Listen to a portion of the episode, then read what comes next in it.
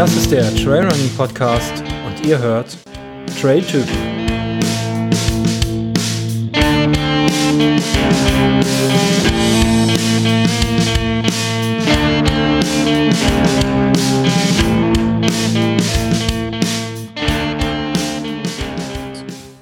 Ja, schönen guten Tag, äh, liebe Zuhörer vom Trailrunning Podcast. Heute mh, eine Premiere im Podcast. Ich habe einen, ja, man könnte sagen VIP-Gast. Ähm, das ist der Fabian und Hallo. ich gebe ihm auch, genau, da ist er, hallo, hat er gesagt, ähm, gebe ihm auch gleich mal das Wort. Fabian, wer bist du, was machst du? Also ich bin äh, Hindernisläufer. Das heißt, äh, ich laufe Läufe, bei denen du neben dem normalen Laufen auch noch äh, verschiedenste natürliche oder künstliche Hindernisse überwinden musst. Das heißt, du musst nicht nur laufen, du musst auch kriechen, krabbeln, klettern, hangeln, hüpfen. Also alles, was der Körper irgendwie kann, äh, das wird dir auch abverlangt. Ähm, erinnert mich schwer an die Hindernisbahn bei der Bundeswehr damals. So ähnlich, nur spaßiger. Nur spaßiger, ohne, ohne nervende Ausbilder an der Seite. genau, schreit dich niemand dabei an. Du machst das freiwillig, gut. Genau. Ich zahle sogar meistens Geld dafür und das nicht zu knapp. Ähm, ja, das ist ähm, diese Hindernisding. Ich war am Wochenende mal ähm, auf dem Spielplatz mit meinen Kleinen und habe mich mal gehangelt, zweimal von links nach rechts und habe gemerkt, da muss ich noch was tun, um äh, da nicht sofort außer Puste zu sein. Und dann ähm, macht Da- man da einen ganzen Parcours. Da ging es dir wie mir, als ich damit angefangen habe. Ich habe damit angefangen irgendwie 2014, als ich nach meinem ersten Halbmarathon gesagt habe, boah, ey, diese Hindernisläufe, das habe ich irgendwo im Fernsehen gesehen und das ist voll krass, das will ich auch mal machen. Und äh, da hatte ich relativ wenig Griffkraft und relativ wenig Kraft im Oberkörper, sodass ich da erstmal wirklich für trainieren musste. Und seitdem habe ich viel Zeit auf diversen Spielplätzen verbracht tatsächlich. und habe da Kinder vom Klettergerüst geschubst. Kommt wieder der böse Onkel. Ja, Ja, genau. genau. Da kommt wieder der Verrückte. Macht Platz, Kinder. Geht in Deckung. Der will wieder hangeln. Nein. Ähm, tatsächlich haben wir dann eine Zeit lang auch hier in Frankfurt dann immer am Main äh, so einen Fun-Run gemacht mit dem OCR Frankfurt ähm, und haben dann auf diversen Spielplätzen eben Übungen gemacht und haben tatsächlich so das Hangeln dann auch trainiert. Ja. Und Das ist, ja, wie ich am Wochenende festgestellt habe, ähm, da kommst du dir echt sportlich vor, wenn du dann da so sportlicher bist als alle anderen und dann hangelst du dich zweimal da von links nach rechts und dann ähm, war ich am Pumpen wie doof. Man merkt, es ist doch ein großer Unterschied, ja. Ja, es ist vor allen Dingen, äh, sage ich mal, eine Bewegung, die man ja im Alltag eigentlich nicht so viel macht. Und das ist das, was, glaube ich, auch den Sport an sich auszeichnet. Ich meine, das Laufen an sich ist ja immer schon eine schöne äh, Flucht vor dem Alltag. Man kann mal abschalten, man kommt mal raus. Gerade so Trailrunning ist ja viel, was sich in der Natur auch abspielt. Und äh, beim Hindernislaufen hat man einfach nochmal so Bewegungen, die du doch sonst wenig machst. Ich meine, wann krabbelst du nochmal oder wann hangelst du eben? Das machst du eigentlich fast Stimmt. nie. Es sei denn, du bereitest dich halt eben auf so einen Hindernislauf vor oder du machst das regelmäßig. Und das ist das, was für mich auch den Sport ein Stück weit einfach ausmacht, dass du wirklich den ganzen Körper äh, forderst und auch ähm, den Geist. Weil teilweise sind halt auch Hindernisse dabei, die sind auf einmal hoch oder du musst wo runterspringen, Wasser, Kälte. Und äh, je nachdem, also ich habe ja jetzt äh, in Sydney einen 24-Stunden-Lauf mitgemacht Mhm. ist es halt auch einfach die äh, Länge, die Dauer die, des Ganzen, dass du halt oftmals ins Nasse musst, dass du oftmals irgendwie kalt wirst, dass die Nacht durch äh, das Ganze sehr, sehr anstrengend und fordernd auch für den Geist wird und du dann doch eine sehr, sehr hohe mentale Belastung auch einfach hast. Und das ist das, was für mich diesen Sport so besonders macht. Kann ich mir gut vorstellen. Ich kenne das ja selber, so um die 24 Stunden zu laufen. Allerdings ähm, vermeide ich da immer, mich nass zu machen. Und ähm, wenn ich laufe, bleibe ich warm. Und ich kann mir vorstellen, wenn ich dann alle 10, 12 Kilometer in eine Pfütze springen muss, die mir bis zum Hals geht, dann bleibe ich nicht warm. Ja, also ich hatte jetzt Glück in Sydney. Ähm, bist du tatsächlich nur bis zur Hüfte nass geworden in der Nacht, ähm, wenn du nicht irgendwo runtergefallen bist. Ähm, dadurch war es relativ angenehm. Ich hatte Schlimmeres befürchtet. Also ich habe auch in dem Training vorher, in der Vorbereitung für äh, den Lauf in Sydney, ähm, habe ich äh, im Neoprenanzug trainiert tatsächlich.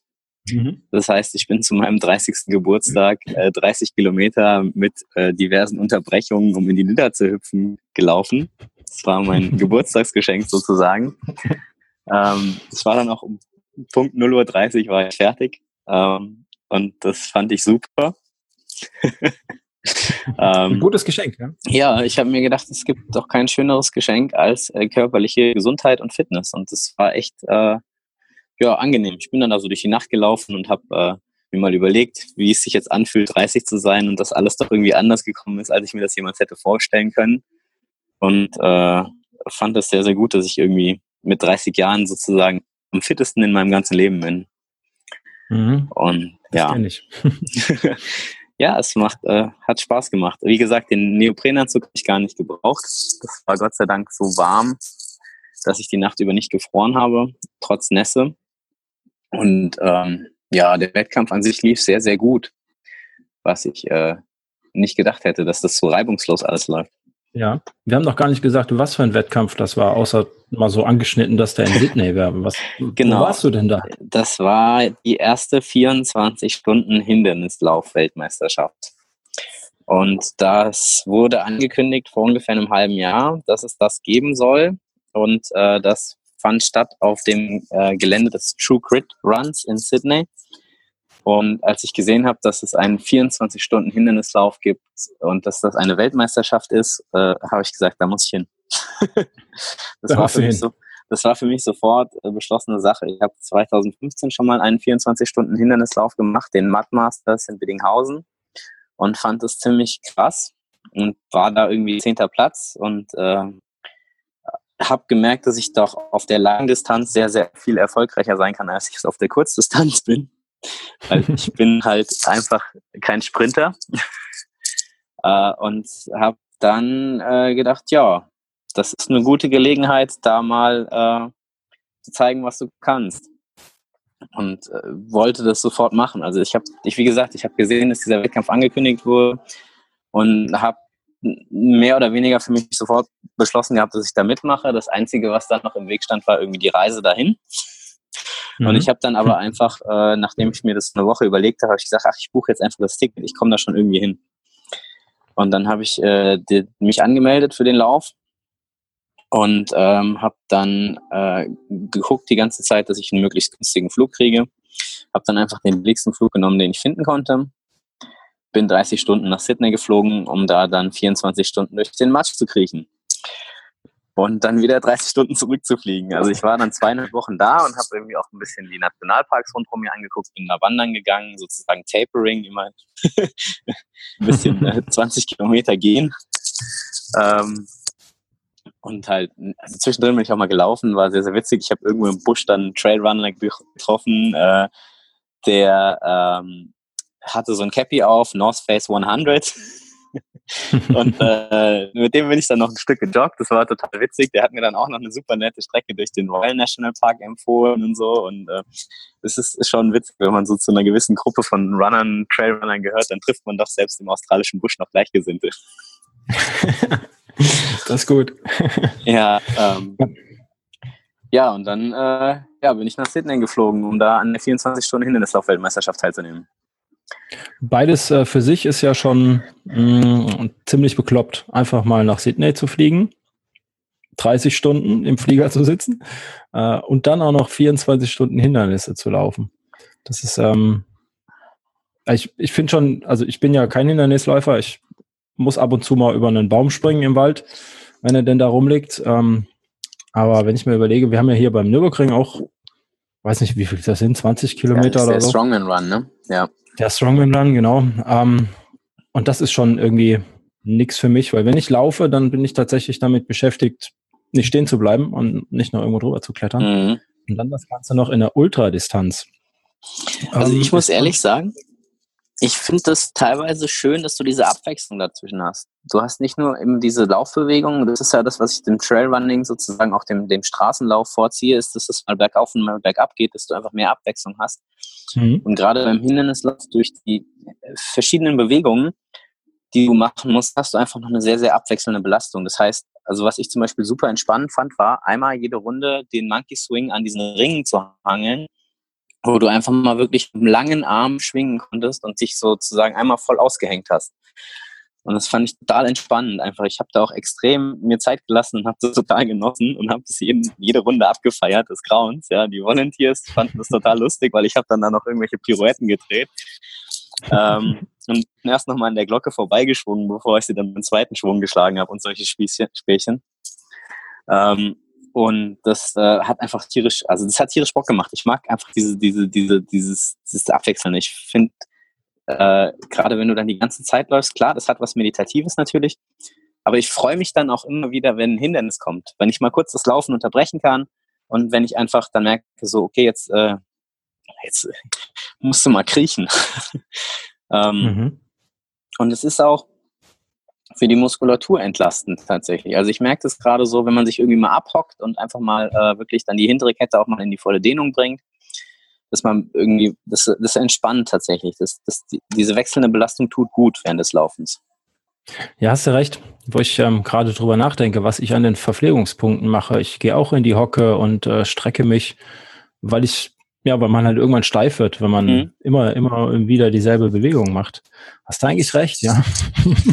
Ja, und deswegen, also, es klingt immer so verrückt, aber eigentlich ist es doch, äh, gerade so dieses verschiedene wechselnde Bewegung ist echt äh, was, was, was, was gut für den Körper ist, ja. Auch wenn es natürlich anstrengend ist. Also gerade wir mussten dann auch irgendwie Sandsäcke und Munitionskisten den Berg raufschleppen.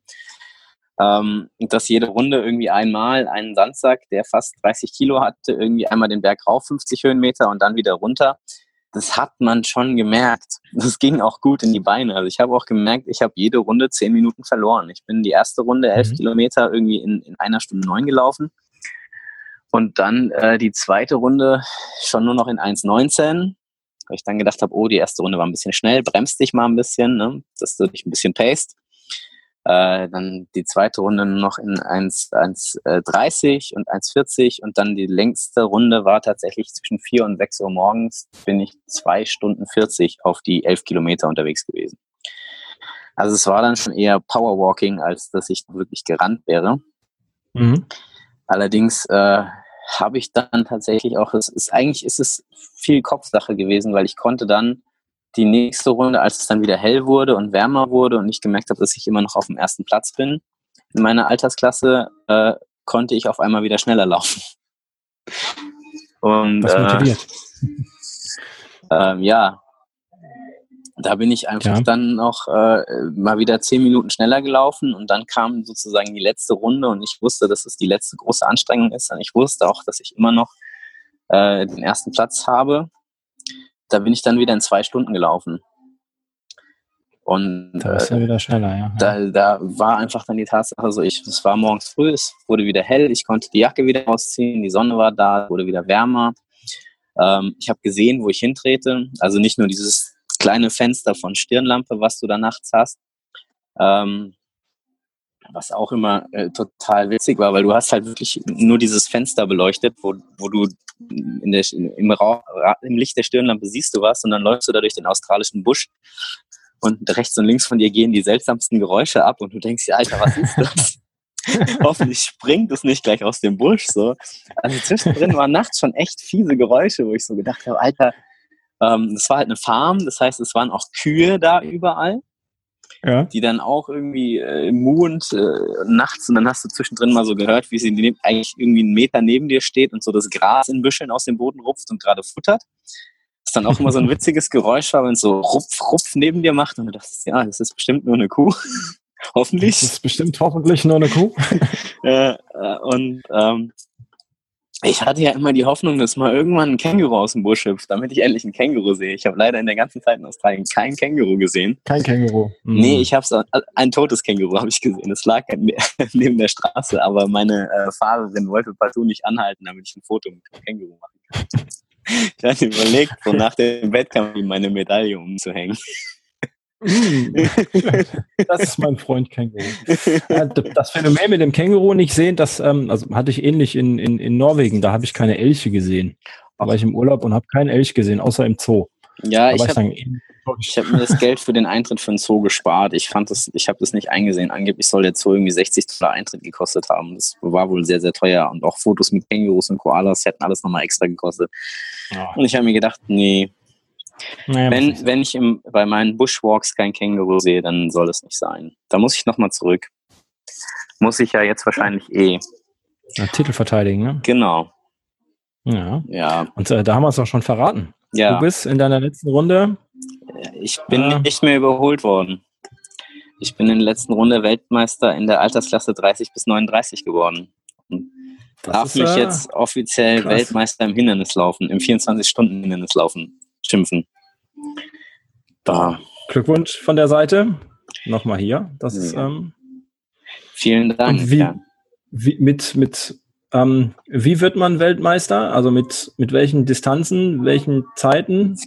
Also ich bin insgesamt auf dieser 11,5 Kilometer Runde mit 300 Höhenmetern circa drinne elf Runden gelaufen, 30 Hindernisse. Mhm. Das heißt, ich habe 127,6 Kilometer ähm, in knapp 22 Stunden gemacht mit äh, knapp 3300 Höhenmetern und 330 Hindernissen.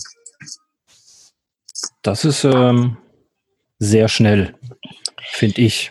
Insgesamt gab es tatsächlich noch äh, fünf Leute, die mehr Kilometer gemacht haben. Also in der Elite, für die du dich qualifizieren musstest, gab es mhm. noch, es gab eine Person in der Elite, die tatsächlich die kompletten 100 Meilen geschafft hat und 14 Runden.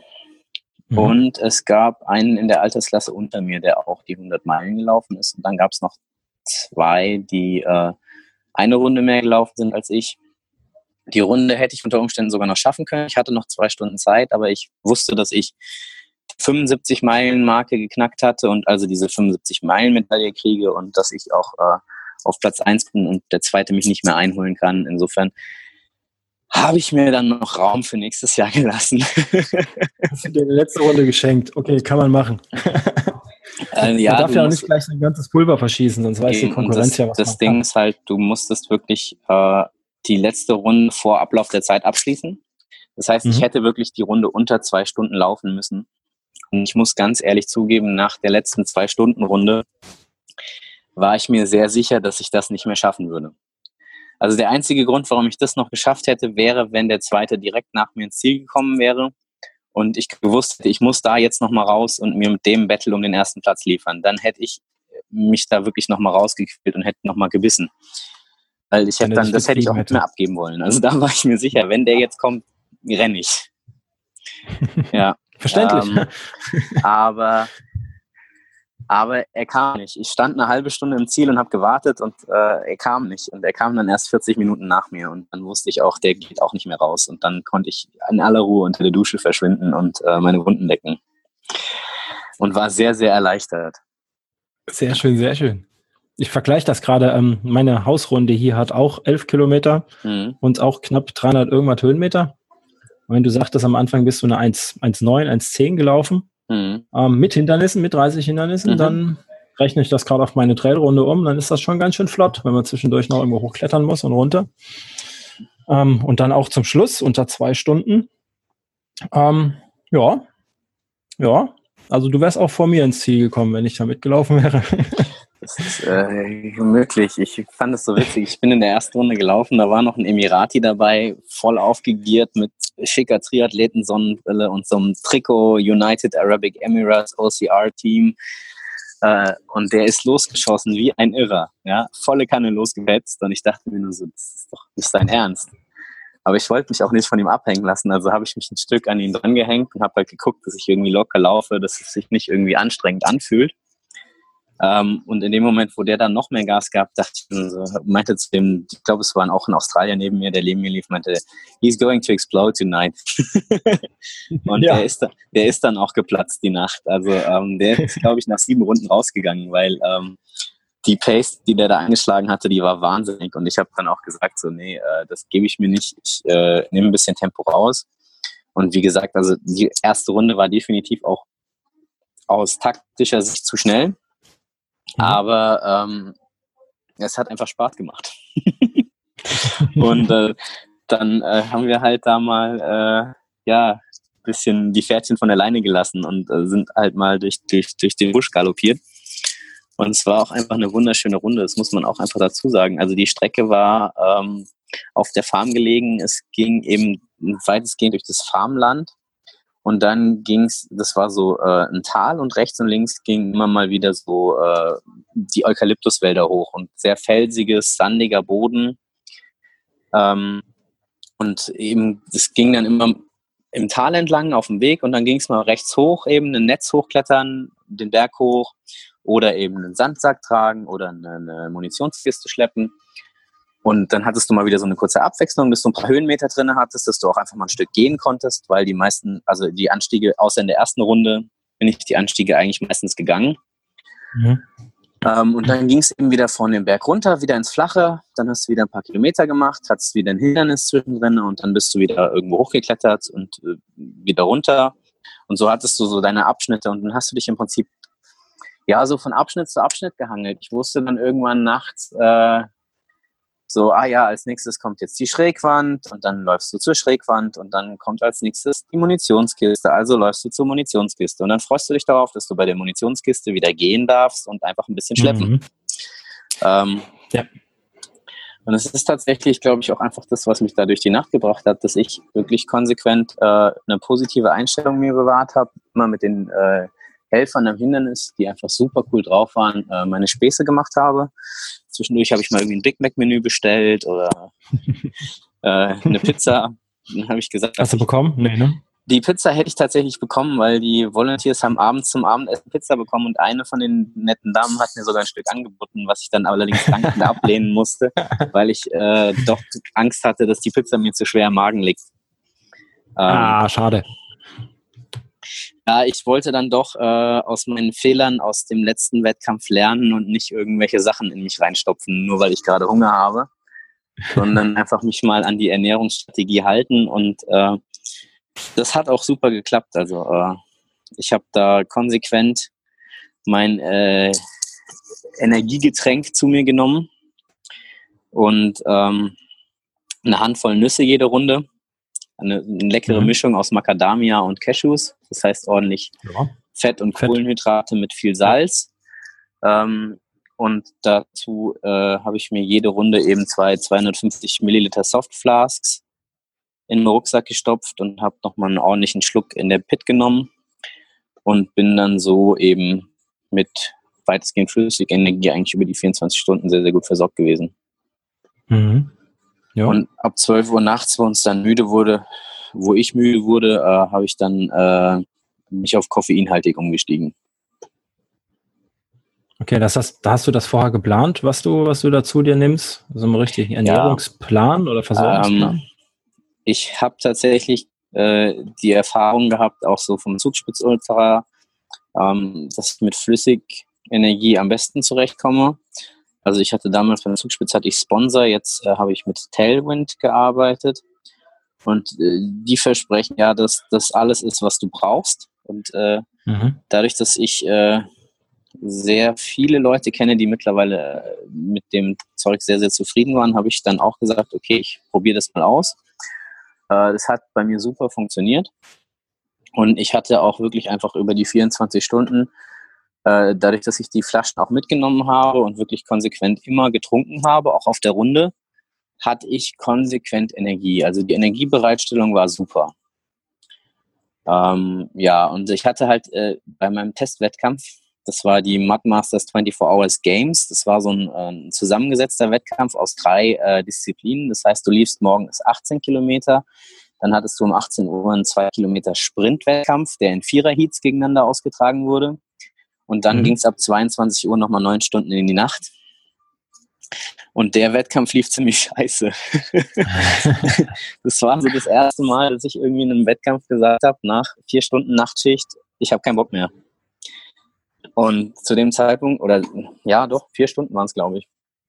Es war eine sechs Kilometer Runde, war ich vier Runden gelaufen und ich wollte eigentlich schon mindestens irgendwie einen Marathon schaffen in der Zeit hatte das erste Mal irgendwie meinen Neoprenanzug an, hatte mir natürlich nach dem zwei Kilometer Sprint richtig schön den Bauch vollgeschlagen, weil ich einfach Hunger hatte ohne Ende, weil ich in den zwei ersten beiden Wettkämpfen, da das alles gleich gewertet wurde, natürlich auch äh, nicht gepaced habe, sondern eben versucht habe, auf Position zu laufen und das auch gemacht habe.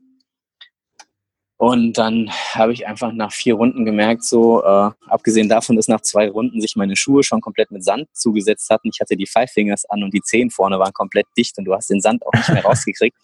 habe ich hab ich nach zwei Runden habe ich die Schuhe weggeschmissen und bin barfuß weitergelaufen und dann habe ich einfach gemerkt, so das wird ultra kalt über die, an den Füßen und mir zieht halt die Energie an den Füßen aus, aus, aus dem Körper.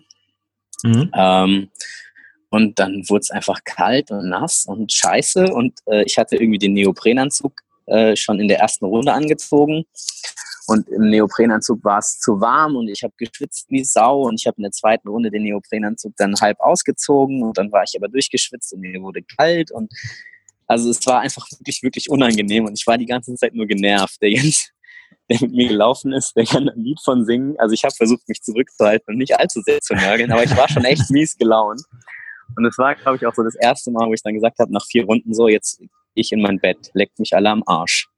Ein ja. richtiger Scheißtag. Ja, es war einfach Kacke. Also ich habe auch wirklich, ich habe noch eine halbe Stunde, Stunde im Bett gelegen, meine Beine waren zu, die waren dicht, ich hatte keinen Bock mehr, ich habe einfach gemerkt, so an den Hindernissen fehlt mir die Kraft. Und ich habe dann letzten Endes mich schweren Herzens dazu durchgerungen, irgendwie aufzugeben, was ich vorher noch nie gemacht hatte. Dass ich einfach mhm. gesagt habe, so, ich habe zwar jetzt noch vier Stunden, die ich hätte laufen können, aber ich lege mich einfach ins Bett und schlafe. Ähm, und am nächsten Morgen habe ich dann rausgefunden, dass alle anderen irgendwie vor mir ausgestiegen sind. Weil es anscheinend wirklich sehr, sehr kalt war und jeder, der kein Neo dabei hatte, tatsächlich irgendwie vorher schon die Grätsche gemacht hatte. Und äh, die anderen sich auch alle dermaßen in den zwei Wettkämpfen vorher ausgeschossen hatten, dass sie einfach nachts nichts mehr bringen konnten. Nur die, die halt wirklich sich gepaced hatten, sind die Nacht durchgelaufen. Aber die anderen beiden Wettkämpfe gleich gewertet wurden, hatten die, die in der Nacht wirklich eine, eine super Leistung gebracht haben, eigentlich keinen Vorteil davon. Das heißt, ich bin am Ende ja. tatsächlich noch Vierter geworden irgendwie insgesamt, obwohl ich äh, ausgestiegen bin nach der Hälfte, weil wir die vier Runden halt auch so sauschnell gelaufen sind, dass die anderen gar nicht geschafft hatten. Ähm, und da der zweite und der dritte dieselbe Anzahl an Runden und Punkten hatten, waren die beide Zweite. Das heißt, ich wurde tatsächlich dann noch als Dritter gewertet. Sauber und hatte halt irgendwie Sauglück, obwohl das so der beschissenste Wettkampf meines Lebens war. Und ich war einfach stinksauer auf mich, als ich ins Bett gegangen bin. Also ich war richtig, richtig unzufrieden. Und ähm, habe mir so gedacht, boah, ey, wenn das in Sydney auch so wird, das kann doch nicht wahr sein, das klappt niemals. Und ich war echt so richtig, also so in dem Moment, wo ich deine Nacht aufgegeben habe, das war ein absolut emotionaler Tiefpunkt. Das war wirklich, ja, das war ein Punkt, wo ich gesagt habe, das will nix, das kann so nicht sein. So in Sydney, also auch in der Nacht, während ich da gelaufen bin, habe ich mir gedacht, wenn es hier in Sydney so geht, du willst da 24 Stunden laufen, was ist das für eine Scheißidee? Das kann doch niemals klappen. Also so, so wirklich, wo ich gesagt habe, einfach, boah, äh, also da hast du so richtig gemerkt, das war so dieser Punkt, wo du einfach im Ultra an, an, einfach an deine mentalen Grenzen kommst. Wenn du einmal aufgibst und es zulässt, dass du halt in diese Negativspirale reinkommst, hast du verloren.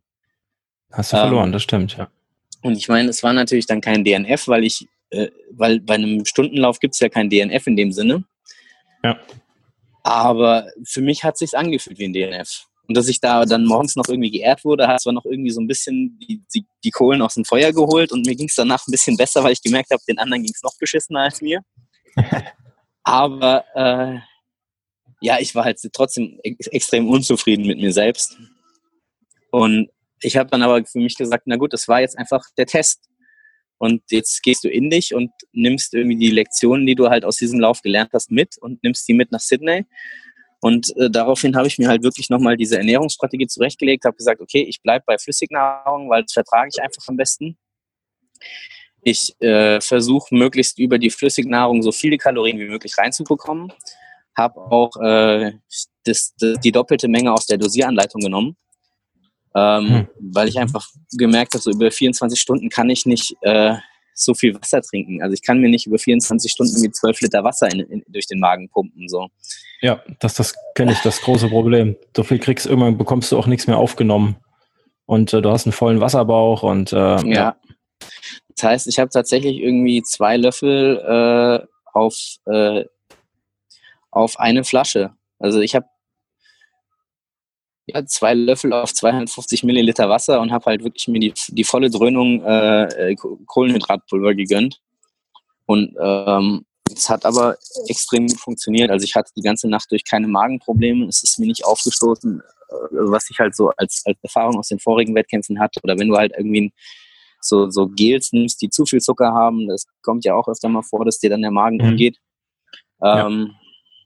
Das war echt, also das hat wirklich gut funktioniert und ich hatte auch einfach Glück, dass ich nicht in den Neo musste. Also dass, dass äh, die Kälte eben nicht so extrem war, dass ich hätte im Neoprenanzug laufen müssen. Es gab einige, die in den Neoprenanzug angezogen hatten, aber ich habe einfach gemerkt, so äh, dadurch, dass ich nur untenrum nass werde, lasse ich die kurze Hose an, die trocknet schnell wieder und habe mir dann oben eben Thermo-Sachen drüber gezogen, ein langärmeliges Hemd und dann für die ganz kalten Stunden noch ein Windbreaker, ein Buff und äh, bin damit sehr, sehr gut gefahren, einfach weil ich diese lange Pause für den Klamottenwechsel auch nicht hatte. Ich meine, um in den Neoprenanzug reinzukommen, brauchst du halt auch nochmal irgendwie eine 5 Minuten bis 10 Minuten Pause.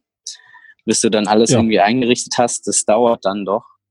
Und so habe ich halt wirklich immer nur kurz äh, mich äh, in der Pit auftanken lassen, habe mir vom Grobi, der mich freundlicherweise mit äh, versorgt hat, der mit dem Patrick zusammen angereist war, um den Patrick da zu unterstützen. Der andere Deutsche, der da war, ähm, der hat mir dann freundlicherweise die Flaschen aufgefüllt und hat mir meine Nusstüte angereicht.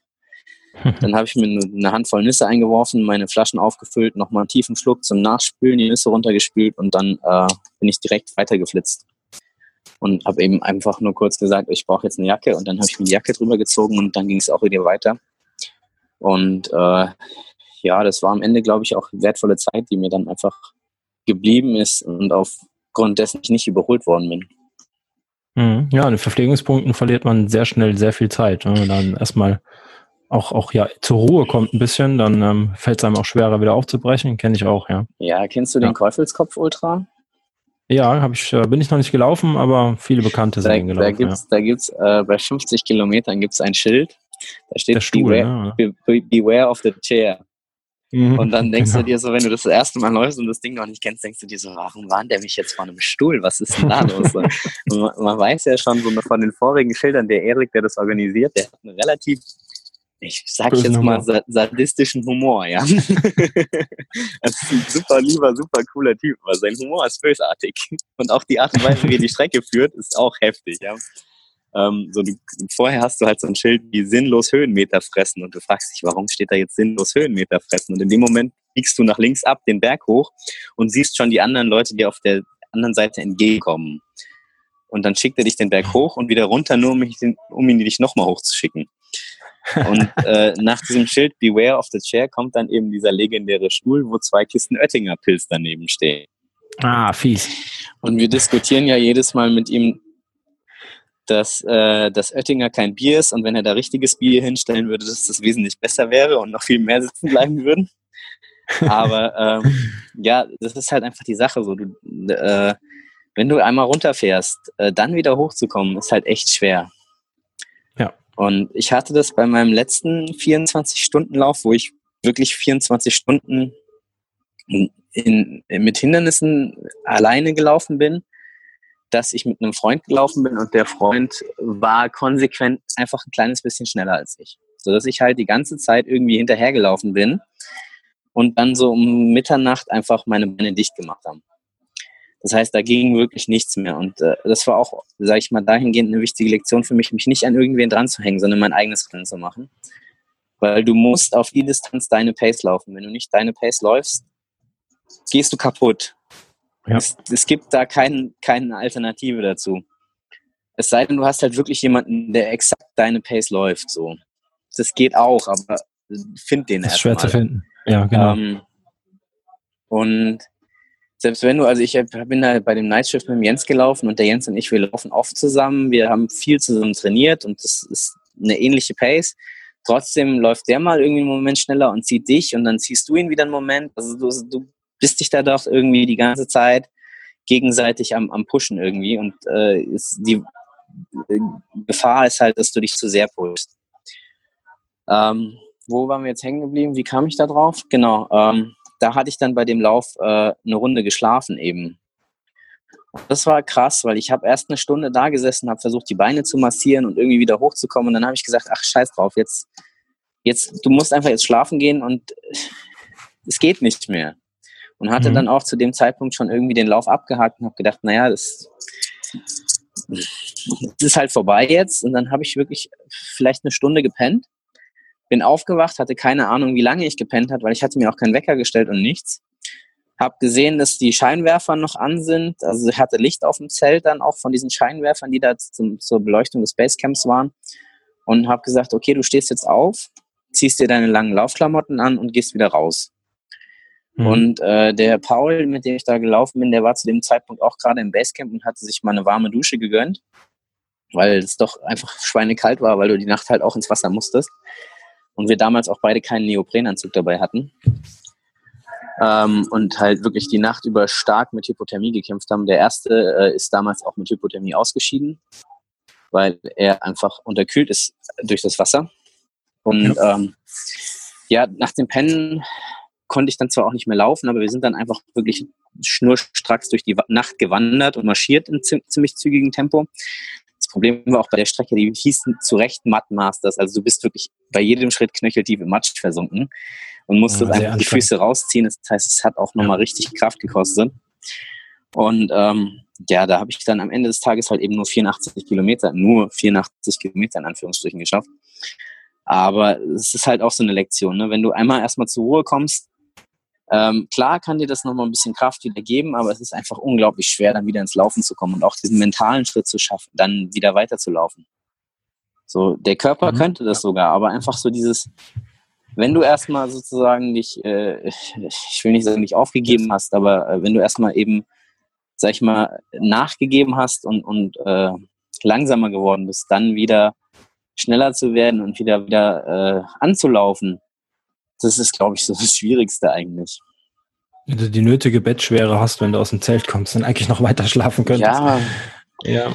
Ich habe auch dieses Mal, es war so eine weitere Lektion aus dem Nightshift, äh, ich habe den Schlafsack gar nicht erst ausgepackt.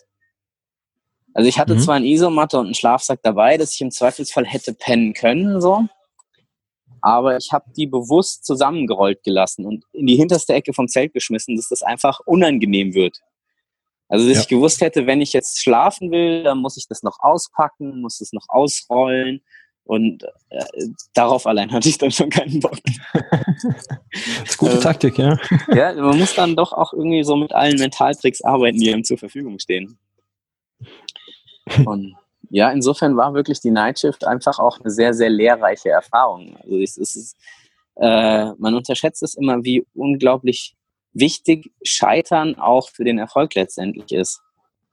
Also wenn ich die Fehler alle nicht äh, schon vorher gemacht hätte, dann hätte ich sie vielleicht im Wettkampf gemacht. Und so wusste ich einfach, Stimmt. was mir nicht passieren darf. Und das war sehr, sehr viel wert. Mhm, das um, ähm. ähm, ist, ist, auch was, was ich am Ultralaufen mag. Du, also alles, was schiefgehen kann, wird dir irgendwann wird dir schiefgehen auf irgendeinem mhm. Lauf. Und äh, damit musst du dich beschäftigen und dann musst du drüber wegkommen. Und ähm, den Fehler machst du meistens beim nächsten Mal nicht mehr. Das ist ähm, richtig, ja, weil meistens ist er halt auch einfach sehr, sehr schmerzhaft und das ist sehr lehrreich in der Regel. ja, lernen durch Schmerzen. Ja, lernen durch Schmerzen, ganz eindeutig. Ja, ich sag immer, ja. Ultras lügen nicht. Ja. Und so auf einem Ultra werden dir nach und nach alle deine Trainingsdefizite aufgezeigt. und das nicht nur einmal. Ja, ja, ja. da gibt es ja diesen guten Spruch, ne? Ähm, wenn es dir gut geht bei einem Ultra, keine Sorge, geht vorbei. ja.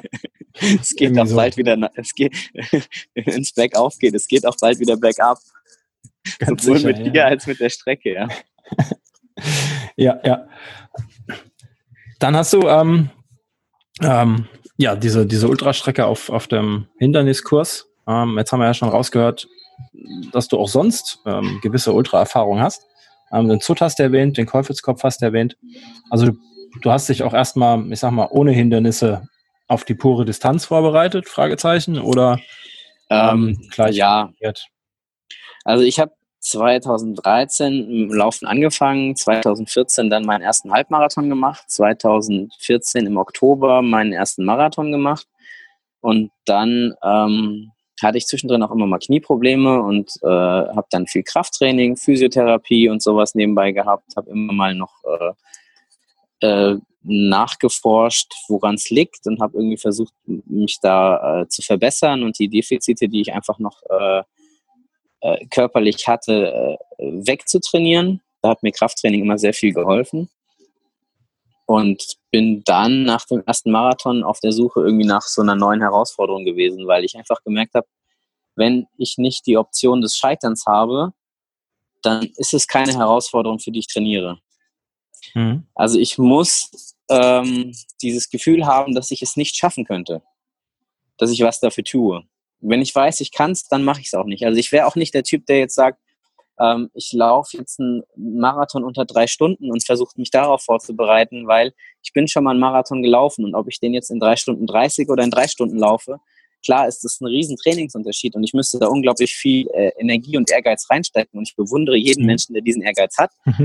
Aber das wäre für mich kein Ziel. Also das ist, äh, ich, ich habe dann einfach gesagt, okay, was mache ich jetzt, um über den Sommer äh, im Training zu bleiben. Ich hatte mich dann schon für den, für den nächsten Frankfurt-Marathon auch angemeldet und habe dann noch irgendwie so im Hinterkopf den Zugspitz-Ultra gehabt. Habe dann gesehen, dass es da auch eine kleine Distanz gibt, äh, über nur 60 Kilometer. Nur, genau. mit nur 2700 Höhenmetern. Und äh, habe dann einen anderen Bekloppten gefunden, der sich da mit mir darauf vorbereitet hat, der mit mir dann irgendwie jedes Wochenende im Taunus Höhenmeter klopfen war. Und äh, aus dieser Aktion ist dann der, der, der OCR Taunus Trail entstanden, weil der Christoph, mit dem ich das damals gemacht habe, dann eben Veranstaltungen bei Facebook erstellt hat. Das heißt, Samstag sind wir losgezogen und haben uns verlaufen und Sonntag haben wir die anderen dann auf die Strecke mitgenommen, die wir ausgekundschaftet hatten. ähm, das war herrlich, da waren dann so bekloppte Sprüche dabei, wie, ja, wir laufen jetzt so lange runter, bis wir keinen Bock mehr haben und dann laufen wir wieder hoch. Mhm. ja, das war unser Training. ähm, äh, ja, und dann der 60er, dann im, im Nachgang, im Oktober, habe ich dann gedacht, naja, jetzt wo ich auf 60 Kilometer fit bin, kann ich ja auch mal diesen 24-Stunden-Hindernislauf angehen. Und äh, das habe ich dann gemacht. Dann hatte ich wieder, äh, habe ich mich auf den Kut vorbereitet im, im, Jahr drauf, bin den Kut dann auch irgendwie relativ gut gelaufen, bin da in die Top 20 gekommen und habe irgendwie für die, die, 88, die lange Distanz gelaufen. Ja, für die 88 ja. Kilometer habe ich glaube, 11 Stunden 40 damals gebraucht. Also mhm. ähm, da war ich schon sehr, sehr zufrieden mit. Es war schon echt für meine Verhältnisse eine super gute Zeit. Ähm, und äh, ja, ich hatte dann aber immer auch im Nachgang Knieprobleme und ich habe die ganze Zeit schon mit so Minimal- und Barfußschuhen rumgedoktert und habe dann einfach gesagt, okay, ähm, im letzten Jahr, ich stelle jetzt komplett um ähm, und habe dann im Oktober auch die, die, Ausbildung zum Natural Running Coach gemacht und laufe seitdem eigentlich nur noch in Sandalen, wenn ich laufe. Mhm. Ähm, einfach weil ich gemerkt habe, dass dann mein Fuß vorne breit werden kann, dass die Dämpfung des Quergewölbes funktioniert, dass der große Zeh mitarbeiten kann und dass äh, mein kleiner C Freiheit hat und der kleine C war tatsächlich immer der, der Grund dafür, dass ich das Ziehen im Knie hatte. Wie okay. ich dann irgendwann rausgefunden habe. Und ähm, ja, seit ich da in Schlappen laufe, habe ich einfach auch, wenn ich äh, längere Distanzen im Training mache und auch mal irgendwie ein paar Wochen über 100 Kilometer gehe im Training, äh, habe ich keine Probleme gekriegt, was ich vorher immer hatte. Also ich habe eigentlich, also für einen Ultraläufer laufe ich extrem wenig Umfänge immer noch. Mhm. Ähm, ich bin im Training sehr, sehr viel mit Mobility-Geschichten, mit Beweglichkeitstraining, mache äh, also so Elemente aus dem Yoga, viel Krafttraining ähm, und weniger eigentlich so klassisches Lauftraining. Ähm, aber ich bin damit echt gut gefahren. Gerade dadurch, dass du halt eben auch für die Hindernisläufe natürlich den ganzen Körper brauchst, musst du ja viel mehr Kraft einbauen als eigentlich ein normaler Läufer. Ja, richtig. Ähm, ja, und 2017 habe ich mich dann spontan irgendwie breitschlagen lassen, beim 24-Stunden-Teamlauf in Uhingen mitzumachen, was auch wieder ein Hindernislauf war. 2,2 Kilometer Runden, immer im Wechsel dann in der mhm. Staffel. Du kannst mhm. auch mal, also du konntest dir das einteilen, wie du mochtest. Wir sind dann meistens zwei Runden gelaufen, dann haben wir gewechselt. Ähm, der erste von meinem Team ist dann irgendwie nach drei Stunden mit einer Knieverletzung ausgefallen. dann waren wir nur noch zu dritt. Der zweite ist dann irgendwann nachts ausgestiegen, hat gesagt, so, er guckt jetzt nochmal, dass er uns irgendwie noch zwei Stunden Schlaf äh, verschafft und versucht so lang zu laufen, wie es geht. Und dann sind wir halt irgendwie von 12 Uhr nachts bis morgens früh äh, zu zweit dann durchgelaufen. Und da bin ich dann auch immerhin auf 67 Kilometer ohne irgendwelche spezifische Vorbereitung gekommen. Ähm, was mir dann auch gezeigt hat, dass einfach, wenn du viel Kraft- und Ergänzungstraining machst, dass du trotzdem sehr, sehr lange Distanzen laufen kannst aus dem Stand wenn du mhm. einfach die körperliche Grundlage hast, um äh, das zu machen. Ähm, ja. Dass du gar nicht unbedingt so diese klassische äh, Trainingslehre, Umfänge, Umfänge, Umfänge, dass du das nicht unbedingt machen musst. Wobei ich jetzt auch eben in der Vorbereitung für die 24 Stunden gesagt habe, ich habe mir einmal im Monat eben einen langen Lauf, wirklich einen langen, langen Lauf mit sechs Stunden Minimum äh, reingesetzt. Ähm, bin dann einmal hier in Frankfurt um Grüngürtel gelaufen oder mal eben über den Taunus Höhenweg, habe da auch immer bei Facebook Leute zu eingeladen, dass ich das nicht alleine machen muss. Ja. So sechs Stunden alleine durch die Pampa trotteln ist schon relativ langweilig. Da sind sie wieder, die Psychotricks, genau. ja, äh, ich muss demnächst auch mal anfangen, Podcasts zu hören, glaube ich. Ich habe das jetzt schon von vielen Leuten gehört, dass sie da einfach äh, Podcasts nehmen. Äh, und äh, das ist, glaube ich, auch sehr, sehr beruhigend, wenn du irgendwie was hast, wo du dich mit beschäftigen kannst, während wir laufen. Das stimmt wohl, mache ich auch sehr, sehr oft. Zumal ich Musik echt nicht so gerne habe, weil dann richtest du dich irgendwie im Laufen und im Takt auch nach der Musik statt nach deinem Körper. Ja. Ähm, ja. Das pusht dann doch schon mehr so Musik. Ja, Musik bringt dich. Ich bin meinen ersten 10 Kilometer Lauf mit ACDC gelaufen und natürlich viel zu schnell. Wenn dann auf den letzten Metern ja. noch Highway to Hell läuft, dann holst du alles ja. raus, ja. Aber äh, du hörst halt einfach auch nicht mehr auf deinem Körper. Deswegen ist ja auch bei eigentlich bei offiziellen Wettkämpfen Musik verboten. Ja, weil es ja doch eine Form von Doping ist. Ja, ich meine, ja, wenn du das als, Hobby, als Hobbyläufer machst, dann ist das ja auch okay. Ich sag mal, da geht es ja darum, dass du läufst. So, ich verstehe jeden ja. Hobbyläufer, der sagt, er, er läuft gerne mit Musik. Wobei ich auch jetzt aus meiner Position als Natural Running Coach sage, äh, die meisten Leute sollten lieber mal lernen, auf sich selbst zu hören, bevor sie anfangen, sich irgendwie Musik in die Ohren zu drücken und äh, dann Kilometer abzureißen, weil sie Kilometer abreißen müssen, weil letztendlich, äh, wenn du nicht auf deinen Körper hörst, wird er sich irgendwann so bemerkbar machen, dass du auf ihn hören musst. Da wird er dir dazwischen grätschen, ja. Ja, das ist doch die Erfahrung, die ich vielfach auch gemacht habe, äh, immer wenn ich im Training irgendwie gesagt habe, ich muss jetzt noch einen drauflegen und ich muss jetzt noch und ich muss noch und ich muss noch dann hat irgendwann mein Knie gesagt, ja, du gehst jetzt erstmal wieder zum Physiotherapeuten. Mhm. Ähm, und deswegen äh, gerade so, ich, ich sehe das ja immer, wenn ich Leute auch laufen sehe. Ähm, die wenigsten haben da Spaß dabei. Die meisten sind dann irgendwie so mit Musik in den Ohren und äh, gerade hier in Frankfurt am Main, ja, äh, die machen es dann, um fit zu bleiben oder um abzunehmen oder eben um sich dann auf den nächsten Wettkampf vorzubereiten, haben sich dann irgendwo einen Trainingsplan aus dem Internet runtergezogen und müssen den dann abarbeiten. Und ich habe gerade auch so mit diesen klassischen DDA-Plänen einfach die Erfahrung gemacht, wenn du Umfänge läufst, Umfänge, Umfänge, Umfänge, äh, dafür ist mein Körper nicht ausgelegt. Das mag er nicht. So, da muss man sich dann drauf einstellen. Gut, wenn man das erkennt, ja. Ja, ja. er hat es mich erkennen lassen. ich habe dann auch rumexperimentiert mit irgendwie, gab es dann CrossFit Endurance, wo du eben, wo der eine, der, der Mackenzie heißt, der meint, dass du nur mit CrossFit Watts und äh, extrem wenig Laufen eigentlich zum Ultraläufer wirst, wo ich auch äh, feststellen musste, dass zwar CrossFit sehr, sehr gut ist, gerade auch für ähm, die, die Hindernisläufe, weil es einfach eine sehr, sehr gute Vorbereitung ist und sehr, sehr viel Core und gerade diese äh, hochintensive Belastung einfach äh, ein Trainingsbereich ist, der natürlich, wenn so ein Hindernis kommt aus dem Laufen und du dann dieses Hindernis machst, einmal kurz eine hochintensive Belastung darstellt und dann dein Puls im Prinzip schnell wieder runterkommen muss und dafür ist CrossFit natürlich super. Ja. Aber äh, du musst halt auch einfach lang laufen. Also äh, ja, wer laufen will, muss laufen. Ja, das ist es letztlich. Also du musst klar, äh, du musst einfach so diesen Mittelweg finden. Du musst diese Balance finden, was kann dein Körper an langen Läufen verkraften und äh, was äh, musst du dann auch als Ergänzung dafür machen. Du musst auch deinem Körper immer wieder was zurückgeben. Also ich bin so der Meinung, jeder Ultra ist äh, auch eine Überlastung eigentlich für den Körper. Ja. Ähm, und diese Überlastung, die gönnt dir dein Körper aber du musst ihm dann auch dementsprechend wieder Regeneration zurückgeben, damit es verzeiht. Mhm, ähm, das, äh, ja, das, stimmt. Äh, ich könnte zum Beispiel jetzt nicht irgendwie, es gibt ja so Leute, die irgendwie gefühlt jede Woche ein Ultra laufen. das äh, wäre, glaube ich, nicht meins. Ähm, ah, jetzt bist ja, du wieder da. Du, du hinkst eben gerade ein bisschen. Ja, habe ich ja ähm, auch festgestellt. ähm, ja, also diese, diese Leute, die irgendwie jede Woche ein Ultra laufen, das ist, äh, das könnte ich nicht. Also ich habe so irgendwie nee.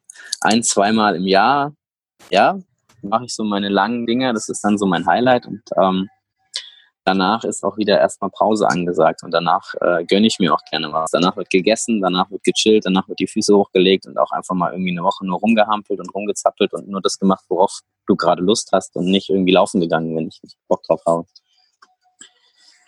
Ja, immerhin machen wir das als Hobby, ne? Das ist äh, reiner Spaß. Das ist ein Luxusproblem, dass wir laufen gehen heutzutage, weil wir es Ja. einfach können, ne? Ja. Ja. das ist auch sowas, was man immer irgendwie auch im, im Wettkampf vor Augen haben sollte. So, äh, das ist ein extremes Privileg, dass wir die, die, die Zeit dazu haben, unsere Zeit mit Laufen zu vergeuden, so ungefähr. Ja? Also, dass wir einfach Genau. da draußen sein dürfen und, und, und laufen dürfen. Das ist auch sowas, was mir irgendwie im, beim 24-Stunden-Lauf wieder durch den Kopf gegangen ist. So, ey, was hast du eigentlich für ein Glück, dass du mitten in der Nacht durch den australischen Busch rennen kannst? So. Ja. Auch wenn es im ersten Moment völlig bescheuert klingt, aber es ist, also, so, weißt du, du bist da mitten in der Nacht, ist, du, das, du bist voll von oben bis unten mit Matsch, es ist kalt, es ist dunkel, es ist ungemütlich und alles tut dir weh, aber du bist äh, verdammt glücklich, weil du das einfach machen kannst. Und weil dein Körper dir das auch ermöglicht, so, dass du die körperliche Fitness dazu hast, es zu tun. Und das ist schon echt ein Privileg. Ja, das vergisst man immer. Also ich vergesse das auch immer wieder, wenn ich überlege, ja, im Prinzip kann ich mir jetzt die Schuhe anziehen und kann jetzt loslaufen und ähm, muss so schnell auch nicht mehr damit aufhören, weil ich es einfach Mhm. kann. Ne? Und, Ja. und, ähm, und dann guckst du dir die Leute links und rechts neben dir an, die sind außer Puste, wenn sie die Treppe hochkommen. Ja. Ähm, und schaffen gerade mal das. Und dann denke ich mir immer, ja, da geht's mir dann doch schon deutlich besser. Na, Gott sei Dank kann ich das und das sollte man nicht, nicht aufs Spiel setzen, hast du wohl recht. Es ist Ja. auch einfach, es gibt einem ein, ein unglaubliches Selbstbewusstsein und Selbstvertrauen auch. Ich war da jetzt in Australien im Busch wandern und ich wusste einfach, es kann sein, dass die nächste U-Bahn-Station halt jetzt nochmal 10 Kilometer entfernt ist, dass du im Zweifelsfall, wenn du dich irgendwo verläufst, vielleicht nochmal 20 Kilometer extra laufen musst. Und dass es Ja. im schlimmsten Falle im dunklen Busch sein wird, so. Und das war mir aber egal, weil ich weiß, dass ich im Zweifelsfall bis dato wusste ich, dass ich 80 Kilometer am Stück laufen kann. So. Und natürlich hätte mir das in meinen Wettkampf reingekrätscht und das wäre total beschissen gewesen. Aber ich kann's. Und das gibt einem eine gewisse Gelassenheit auch einfach, dass du weißt, so, wenn ich jetzt loslaufe, ein Marathon ist kein Problem. Mhm. So, es geht Ja. halt irgendwie. Und Genau. so diese, diese, diese Arroganz des Ultraläufers wie nur ein Marathon. ja. ähm, Aber, aber auch das hat man sich erarbeitet. Da muss Eben. man ja mal ähm, einfach Ja, mal und- feststellen. Und äh, du weißt halt einfach erst in dem Moment, wo du diese Grenze eingerissen hast, dass, dass diese Grenze nur in deinem Kopf existiert hat. Ja. Und dass dein Körper halt so, so viel mehr leisten kann, als du ihm zutraust. Und das ist eigentlich das Faszinierende an diesem Sport und an, an, an, an dem äh, am am Ultralaufen an sich auch irgendwie. Mhm. Das äh, sehe ich auch so, ja. Du hast, ähm, wenn wir mal kurz weg von dieser, wir schmeicheln uns selber, weil wir Ultraläufer sind. Ah, Wir sind schon geil. Ne? wir sind, ja, ähm, ja bestritten irgendwie. Nein. Ähm, du hast vorhin mal so ganz, ganz nebenbei, hast du erwähnt, dass du im, im Oktober, und das war glaube ich 2017, ne, umgestellt hast auf, auf Ja. Sandalen Ja, und seitdem quasi ja, barfuß oder mit, mit dünner Gummisohle läufst. genau. Ähm, und auch die langen Distanzen. ja. Also ich, weil, weil man, wie, wie sieht das mit, wenn ich da nochmal so rein, rein blöcke, wie sieht das mit, mit Überlastung aus? Man sagt immer, man soll sich ja langsam darauf vorbereiten. Und ähm, ich versuche es auch immer wieder mit Sandalen zu laufen. Mein großes Problem ist, ich scheue mir zwischen den Zehen wund. Ähm, Ja, deswegen lasse ich ähm, das immer wieder bleiben. Aber ja, ist das nicht, nicht furchtbar fordernd für den, für den Körper, wenn man so schnell, das ist ja, ja, acht Monate oder so, ist ja nicht viel, ne? Also gut, ich habe, bevor ich natürlich mit den Sandalen angefangen habe, habe ich schon sehr, sehr lange mit Minimal- und Barfußschuhen äh, rumexperimentiert. Also ich glaube, ich habe äh, 2015 äh, mir das, oder 2014 schon das erste Mal äh, diese Five Fingers geholt gehabt und hatte irgendwie äh, durch Zufall, mein, mein Fitnesstrainer damals hat mich in, Sand, in Flipflops erwischt und hat mir erzählt, dass die total Mist sind und hat mir gesagt, lies doch mal dieses äh, Ready to Run von Kelly Starrett. Und darüber Mhm. bin ich dann an dieses Born to Run, dieses Laufbuch von dem Runners World Typen gekommen, wo es eben um diese Tarahumara-Indianer geht, die irgendwie Ultraläufer in den Copper Canyons Ja. sind und äh, hunderte von Kilometern nur in, äh, in Autoreifen-Sandalen rennen können. Hat, glaube ich, jeder Ultraläufer gelesen. Ich glaube, das braucht man wirklich nicht mehr erklären mittlerweile, ja. Nee. Ähm, und darüber hinaus bin ich in diese ganze Barfußdebatte reingeraten und habe halt äh, als der Wissenschaftler, der ich bin, das ist mein eigentlicher Job, äh, äh, habe ich angefangen, da eben Bücher drüber zu lesen und habe angefangen, das auch zu testen und äh, war dann im Oktober relativ verzweifelt, weil ich nämlich genau diese Überlastung im Mittelfußbereich hatte, als ich mit äh, Minimalschuhen unterwegs war. Und als ich dann den Kurs zum Natural Running Coach äh, endlich gemacht habe und mich dazu durchgerungen habe, diesen Kurs zu machen, weil es hier in Frankfurt einfach auch in der Umgebung keinen äh, Natural Running Coach oder Barfuß Coach gab, habe ich halt gesagt, gut, es gibt jetzt diese Ausbildung, also mache ich die. Und habe dann da eben auch vom Emanuel sozusagen die letzten Puzzlestücke äh, gekriegt, äh, die äh, mir sozusagen erklärt haben, warum ich diese Überlastung habe und was ich noch bisher falsch gemacht habe und was sozusagen der letzte Schlüssel war. Und das ist letztlich etwas, was äh, es gibt vom, vom Mark, Dr. Marquardt dieses Buch Natural Running, was er mhm. auch irgendwie vernachlässigt, ähm, ist nämlich die Rolle des großen Zehen. Und der große C ist eigentlich unsere natürliche Pronationsstütze. Das heißt, der große C ist sowohl äh, bei der Laufbewegung extrem wichtig, weil er einer der Hauptdruckpunkte ist, über die die Kraft in den Boden abgegeben wird.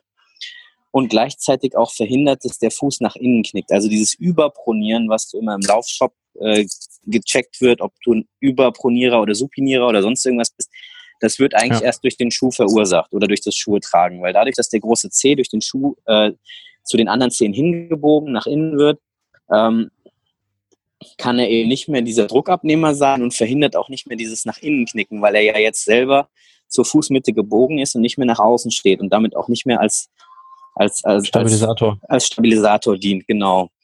Und äh, das war sozusagen der entscheidende Punkt, weil wenn du das, diese Pronationsbewegung nicht wirklich von ähm, der Fußaußenkante hin zum großen C hast, also dieses Abrollen über den Fußballen und auch die Ferse hinten wirklich zum Boden kommen lässt, sodass die Achillessehne mitarbeiten kann in der Laufbewegung. Das heißt, dass die Achillessehne wirklich in die volle Ausdehnung gebracht wird, die Kraft, die Energie des, des Aufpralls aufnimmt und dann auch wieder durch einen Reflex freigibt, genauso wie die Plantarfaszie und das Quergewölbe des Fußes. Also alles, was da an Längs- und Quergewölbe an Sehnenstrukturen als elastische Material im Fuß ist, was wie eine Feder funktioniert, mhm. wird im Prinzip durch den Laufschuh außer Kraft gesetzt. Wenn du über die Ferse landest, nimmst du dir ein komplettes Gelenk aus der Laufbewegung raus.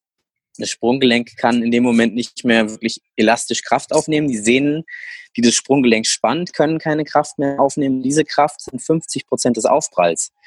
Das heißt, diese 50 Prozent des Aufpralls, wenn die Sehnen nicht richtig mitarbeiten, dämpfst du dir irgendwo in den Körper. Weil ja. du kannst mir nicht erzählen, dass diese, zwei Millim äh, die, diese 8 Millimeter Sohle da unter oder diese 1 Zentimeter Sohle, wenn du nicht gerade Hookers trägst, die irgendwie so 5 Meter Sohlen haben, dass das irgendwas wegdämpft. Also klar, das ist ungefähr so, wie wenn du irgendwie ein Stück Stoff auf den Hammer, zwischen Hammer und Nagel dazwischen legst. So du, äh, ja. das, das klingt zwar nicht mehr so schlimm, aber den Nagel haust du trotzdem noch ins Brett. Richtig, ähm, ja. Und äh, das war halt dann der entscheidende Punkt, wo ich gesagt habe, ah ja, das hat mir bisher noch gefehlt. Und das seitdem trainiere ich tatsächlich den großen C, trainiere diese Abrollbewegung des Fußes. Mein Fuß ist, seitdem ich mit den Sandalen laufe, so breit geworden, dass ich tatsächlich bis kurz vor dem Wettkampf keinen Schuh hatte, in den ich hineingepasst hätte, einfach so. Also ich hatte, die Five Fingers waren die einzigen Schuhe, die noch breit genug waren, dass mein Fuß reingepasst hat alle anderen Schuhe, selbst die Minimal- und Barfußschuhe, waren mir einfach ein Ticken zu schmal. Und genau diese Tatsache, dass wenn der Fuß nicht mit dem kompletten Aufprall breit werden kann, das ist ja letztlich wie wenn du irgendwie so einen Tennisball gegen die Wand wirfst, der mhm. kennt ja jeder diese Zeitlupenaufnahme, der wird ja einmal komplett platt. Und letztlich ja. ist unser Fuß der Tennisball, den wir gegen den Boden prallen lassen. Und das äh, in der Regel so zwischen 140 bei einem Jogger und äh, 190, 195 äh, Beats per Minute bei einem ordentlichen Marathonläufer, also bei einem Profi-Marathonläufer, dann äh, ja, ist es eine unglaublich hohe Intensität, die wir auf unsere Füße wirken lassen. Oder auch auf, auf unsere Gelenke, auf unsere äh, komplette untere Extremität eigentlich und auch das geht ja bis hoch in den Körper. Geht bis hoch. Merkt man, ähm, wenn man mal mit der Ferse aufprallt, wie, ja, wie du merkst es ja, schlägt. Genau, du, du, du hörst den Aufprall im Prinzip, wenn du dir den Finger in die Ohren steckst, hörst du es auch alles. Ja. Ähm, ja, und das ist einfach so eine Sache, wo ich dann festgestellt habe, wenn der Fuß nicht breit werden kann, in dem Moment, wo er auf den Boden kommt, dann kommt es eben genau zu diesen Überlastungsschmerzen. Und wenn die Achillessehne nicht arbeitet und wenn du eben auch die Schrittfrequenz, die vonnöten ist, dass du ähm, diese Reflexbögen, dass du tatsächlich mit einer reflexartigen Bewegung arbeitest, nicht hältst. Oder wenn du eben reiner Vorfußläufer bist, der die Ferse nicht mit in die Bewegung reinnimmt, sondern wirklich nur auf den Zehenspitzen tippelt, was ich auch eine Zeit lang praktiziert habe, mhm. dann platzt dir halt nach zehn Kilometern die Wade. Stimmt. So. Das, das, die Wade ist nicht dafür ausgelegt, die Achillessehne die ganze Zeit in der Verkürzung zu halten. Es ist einfach nicht die Aufgabe des Wadenmuskels. Der Wadenmuskel ist dazu da, kurz zu kontrahieren und dann auch wieder die Spannung freizugeben. Und wenn du nicht dieses, dieses, diese Mischung aus An- und Entspannung hast, dann äh, geht die Muskulatur über kurz oder lang hops. Also äh, das ist einfach eine Belastung, dafür ist der Körper nicht ausgelegt. Und der kann das eine gewisse Zeit lang kompensieren. Es gibt Menschen, die trainieren sich da mit ihrem Vorfußlauf bis auf den Marathon hoch. Das ist krass. Hm. Äh, der Körper kann das kompensieren, keine Frage.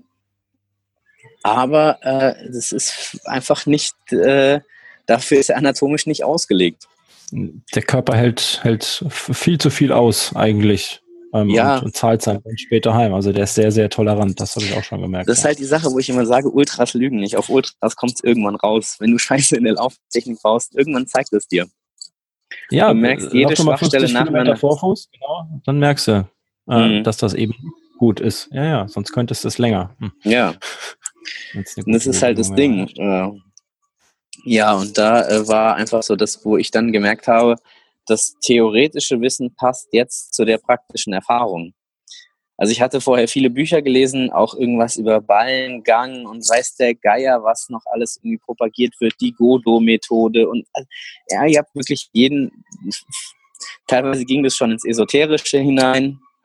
äh, ja, äh, das ist auch immer so eine Sache, wenn man irgendwie sagt, dass man Barfußlehrer ist, ähm, dann wird man schnell irgendwie so eine alter Öko. Hippie. Ja, also so, sowas. Äh, Ecke. Also ich habe auch schon irgendwie das in einem Laufladen erlebt, dass mir dann empfohlen wurde, mir irgendwelche schamanischen Bücher äh, durchzulesen, weil ich gesagt habe, äh, mir ist der Schuh nicht breit genug, ich kriege einfach Fußschmerzen. Ja, also manchmal ist das auch irgendwas mit der Psyche, dass der Fuß da verkrampft. Und dann habe ich gesagt, nein, das hat überhaupt nichts mit meiner Psyche zu tun. Ich weiß einfach, dass der Schuh mir zu eng ist, aber danke, dass Sie mir dieses Buch empfehlen. Ähm, ja, also ich sag, da, da kämpft man dann seinen ganz eigenen Kampf, wenn man irgendwie den Leuten erklären will, dass der liebe Gott einen nun mal nicht mit Schuhen auf die Welt geschickt hat und dass man auch ohne äh, ganz gut zurechtkommt. Mhm. Ähm, ja. Aber es gibt einfach äh, doch äh, viel mehr Menschen, die glauben wollen, dass wir äh, von Natur aus scheiße sind und erst mit dem richtigen, äh, mit der richtigen Marke am Fuß äh, die perfekte sportliche Höchstleistung erbringen können. Ja, leider, das ist so. Also das Erste, was ich mache, wenn ich nach Hause komme, ist äh, die Schuhe ausziehen. Und dann habe ich den restlichen Tag, außer ich gehe zum Laufen, ähm, keine Schuhe mehr an. Und bitte auch die Socken. Ja, ja, Socken, klar, ich bin, bin Barfußläufer. Also ich bin barfuß zu Hause immer. Weil das ist immer das, das, das Ding, was die meisten Leute auch vergessen. Es reicht das Elastan in der Socke, um die Zehen vorne zusammenzuziehen. Weil ähm, das ist reine Physik. Du musst dir mal angucken, wie der Muskel am großen C ansetzt und wie er den großen C nach außen zieht. Der setzt von vorne an und zieht nach hinten zum Fuß. Und wenn du eine Kraft hast, die in der Form wirkt, dann brauchst du nur ganz, ganz wenig Gegenkraft wenn, wenn sie sozusagen äh, senkrecht auf die Kraft, die den großen Zeh nach außen zieht, wirkt, um den großen Zeh nach innen zu drücken. Mhm. Das heißt, das Elastan im Socken reicht im Prinzip aus, um deine Füße zu ruinieren. Und dann hast du noch so, so äh, Sportsocken, die dann genau. stützen. Ähm, ja, genau. Ich habe jetzt ja. letztens äh, gesehen, dass eine, ein, ein großer Sportartikelhersteller, der sehr bekannt ist für Kompression, eine Socke produziert hat, die Pronationsstützen, äh, also so, so noch Gummiverstärkung in der Socke hat, die eben Pronation verhindern soll. Das heißt, die Socke beheb, soll das Problem beheben, was sie selber schafft. Und dafür zahlst du dann, glaube ich, 50 Euro oder so. Ja, ist gutes Marketing, gell? ja, man, man muss es nur verkaufen können. ja, ja. Aber wie gesagt, es ist halt auch so eine Sache mit dem Barfußlaufen. Es ist eben dann doch nicht so, dass du einfach nur die Schuhe ausziehst und dann ist alles gut. Der Körper kann schon sehr, sehr viel wieder selber herstellen, aber ähm, du solltest auch einfach gezielt dann äh, deine Füße wieder kräftigen und äh, darauf hinarbeiten, dass die Muskeln in den Füßen wieder aktiviert werden. Mhm. Hast du, hast du da, also du, du bist ja auch, ähm, bist ja auch Blogger, du hast ja eine eigene Seite, die haben wir noch gar nicht erwähnt. Mhm. Das ist übrigens auch ganz, ganz lustig. Ich habe kurz überlegt, wie ich dich ankündige als fetter Waschbär, aber äh, das habe ich dann doch nicht getan. Aber, aber das hättest hätte du ruhig tun können. Ja, das, hätte, das, das hättest du ruhig tun können. Ja, die Seite heißt Fat Raccoon mit Doppel C ja. und Doppel O. ähm, und äh, das geht zurück auf eine Aussage von einem Freund, der eben nach einem dieser Ultra-Hindernisläufe über 60 Kilometer zu mir kam und gesagt hat, du siehst so aus wie ein kleiner fetter Waschbär und redest ziemlich viel, aber du bist verdammt fix. Und daraufhin habe ich mir das zu eigen gemacht, weil ich auch öfters mal so auch nach einem Lauf gehört habe, du bist aber gar nicht so der klassische Läufertyp. Du siehst mhm. jetzt gar nicht aus wie so ein Läufer. Äh, und man muss halt dazu sagen, ich, ich ernähre mich gerne ungesund und äh, habe auch immer noch ein kleines Bäuchlein und äh, bin trotzdem schneller als die meisten. Ich wollte gerade sagen, es hindert dich nicht sonderlich, ähm, wie man sieht. Nee, auch, auch immer diese Aussage, ja. wenn ich dann mit meinen Schlappen komme, kommt dann immer so, dass du trotz dieser Sandalen so schnell laufen kannst. Da sage ich, nee, ich laufe nicht trotz, sondern wegen dieser Sandalen so schnell. Ja, ja, Aber das, das, das, das, das, das, geht einfach auch nicht in die Köpfe rein. Ich glaube, das braucht auch echt noch viel Zeit, einfach, weil äh, natürlich gerade im Sportbereich die großen Marken und Hersteller natürlich mit Sponsoring und, und, und die Top-Athleten versorgen und da einfach auch andere Vorbilder natürlich dann gesetzt werden. Und ähm, mhm. es natürlich auch sehr schwer ist, sich irgendwie als, als erfolgreicher Läufer diesem ganzen Marketingdruck zu entziehen. Das stimmt wohl. Ähm, ich habe noch keinen, keinen Profi gesehen, der in, in Sandalen läuft. Oder Halbprofi oder wie auch immer. Das, äh also ich glaube, der Einzige, der in die Richtung wirklich gegangen ist, ist hier äh, Toni Kropitschka. Der äh, hat dann mit äh, New Balance den Minimus entwickelt. Aber der ist eben auch New Balance Athlet gewesen und äh, den mhm. Minimus ist ein Minimalschuh, den ich auch laufe, der allerdings auch so seine Tücken hat. Den gibt es gar nicht mehr. Nee, ja? der, der, wird nicht mehr, der, der, der, wird nicht mehr ja. produziert, was total schade ist, weil es doch ja. eine relativ große Fangemeinde doch für diesen Schuh gibt. Polarisiert ich bin auch halt. zwei Modelle lang gelaufen, ja. Ja. Minimus Trail. Ich habe den Minimus Road, Road tatsächlich. Ich habe den irgendwo ja. auf dem Krabbeltisch bei einer Ironman-Messe noch abstauben können. Und, äh, mhm. Dann habe ich ihn gewaschen, er fällt total auseinander, aber ich habe ihn immer noch, auch wenn die Sohle sich auflöst. Ich muss die Sohle demnächst noch wieder kleben. Ist ja eine Vibram-Sohle drunter. Kannst ja gut nach, nachbesohlen lassen vielleicht. Wobei, hm, da ist ja, nicht viel genau. dran, außer Sohle wird wahrscheinlich schwer. Ja, vor allen Dingen, der hat halt auch den Nachteil, dass er in der Mitte einfach dieses Schaumstoff, also nach innen hat er dieses Schaumstoff-Ding. Das heißt, irgendwie kippst du trotzdem im Fuß nach innen, weil halt einfach nur die halbe Sohle fest ist. Ja, auch irgendwie eine Fehlkonstruktion ja. gewesen. Nun ja. Um, ähm, ähm, aber wo, worauf deswegen haben sie dann wahrscheinlich auch vom Markt genommen. Ja, aber es ist halt, Jetzt haben wir uns überschnitten. Ähm, worauf ich vorhin hinaus wollte, wes weshalb jetzt, ich auch deine Seite genannt habe. Jetzt habe ich die Frage gerade nicht verstanden. Genau. Ähm, meine Frage war, war vorhin, ähm, ob du Übungen hast, die du, die du empfehlen kannst, ob du die, du sagst ja, du bist Trainer, ähm, ähm bietest du das an oder ja. hast du, hast du Übungen in deinem Blog, die man sich anschauen kann?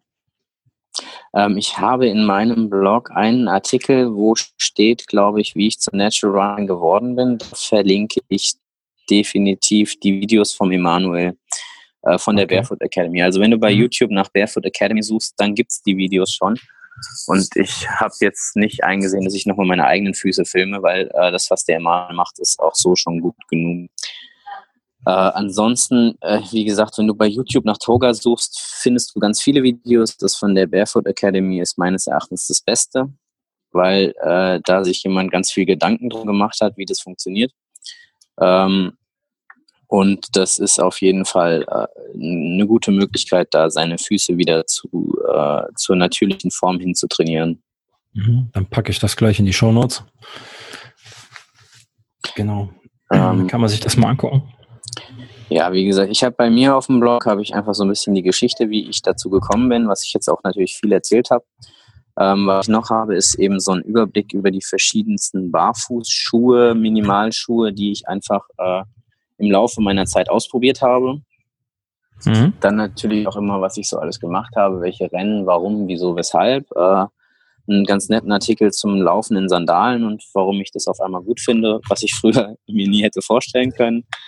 Ähm, und einfach so diese ganze Story, wie ich irgendwie dazu gekommen bin, dass ich jetzt äh, äh, möglichst viel ohne Schuhe und da wird auch immer noch was dazukommen. Also ich bin gerade dabei mit einem befreundeten Orthopäden, äh, einer der wenigen Ärzte, die ich vertraue, ähm, weil er eben auch da einfach eine gewisse Offenheit hat, äh, daran zu arbeiten, wirklich mal irgendwie einen umfassenden Barfußschuh-Guide zu schreiben.